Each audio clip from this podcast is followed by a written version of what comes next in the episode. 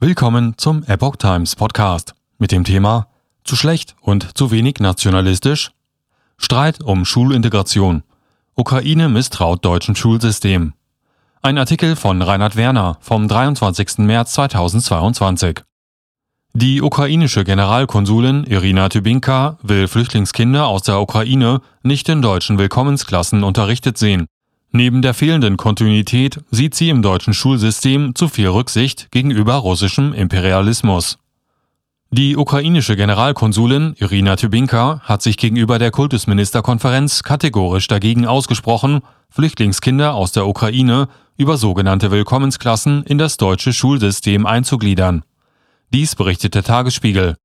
Stattdessen schlägt sie vor, die Kinder über die digitale Plattform eschool.net.ua zu unterrichten und auf den Einsatz ukrainischer Lehrkräfte zu setzen, die zusammen mit den Kindern geflüchtet seien.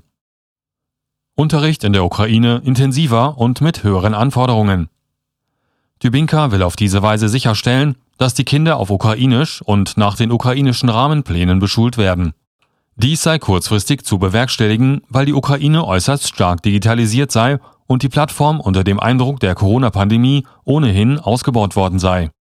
Zudem seien alle Schulbücher in allen Schulfächern in digitaler Form öffentlich zugänglich. Der Unterricht in der Ukraine, so die Diplomatin, sei intensiver, vollziehe sich in kürzerer Zeit als in Deutschland und habe ebenso hohe Anforderungen. Die Kinder würden ohnehin zeitnah nach dem Ende des Krieges wieder in die Ukraine zurückkehren. Die Sicherstellung eines kontinuierlichen Unterrichts sei gerade jetzt nötig, um den Geflüchteten einen Abschluss ihres Schuljahres oder ihrer Schulform zu ermöglichen. Demgegenüber würden Willkommensklassen für die ukrainischen Kinder eine Wand des Unverständnisses, das Gefühl der Minderwertigkeit und des geringen sozialen Schutzes bedeuten, so die Diplomatin. Ukrainischer Nationalismus versus postnationales Selbstverständnis in Deutschland? Neben diesen formalen Bedenken mit Blick auf die ukrainischen Schulabschlüsse dürfte sich hinter der reservierten Haltung Tybinkas auch eine grundsätzliche Diskrepanz verbergen. Offenbar misstraut man in der politischen Elite der Ukraine auch den ideellen Lehrzielen des deutschen Schulsystems. Der ausgeprägte und von strikter Abgrenzung von allem Russischen gekennzeichneten Nationalismus in der Postmaidan-Gesellschaft der Ukraine geht vielfach nicht mit dem postnationalen Selbstverständnis des Schulsystems in Deutschland konform. Dessen Schwerpunkte wie Ökologie, Toleranz oder kritische Geschichtsaufarbeitung passen aus Sicht Tubinkas offenbar nicht zu den Prioritäten eines Volkes im Krieg.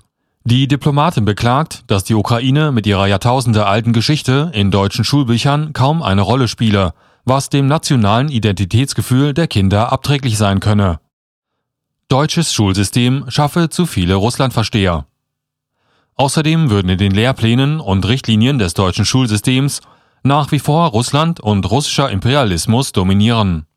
Dies, so Tubinka, bewirke auch die Neigung und das Bestreben vieler Menschen in Deutschland, Russland zu verstehen, Russlands Verbrechen zu rechtfertigen, aber auch die Angst davor, Russland irgendwie zu kränken, so Tubinka. Die ukrainische Community sei sehr gut vernetzt, erklärt die Diplomatin. Dies würde es auch erleichtern, Lehrkräfte für die Kinder akquirieren zu können. Bei den Verantwortlichen in den Kultusministerien stößt Tubinka allerdings auf wenig Verständnis. Die Bildungsverwaltung arbeitet zwar auch daran, anstehende ukrainische Schulabschlüsse zu beachten, heißt es etwa aus dem Berliner Senat. Allerdings widerspricht etwa die selbst als bosnisches Flüchtlingskind nach Berlin gekommene SPD-Bildungspolitikerin Maja Lasic bereits der Einschätzung, dass die Rückkehr der ukrainischen Flüchtlinge schon zeitnah zu erwarten wäre. Gegenüber dem Tagesspiegel erinnert sie daran, dass die Annahme, dass die Kinder schnell wieder weg sind, sich bisher bei keiner einzigen Fluchtbewegung bewahrheitet hat, so die Bildungspolitikerin. Am 21. März sind dem Konzept der Senatsverwaltung zufolge die ersten Unterrichtseinheiten für ukrainische Schulkinder in Willkommensklassen erfolgt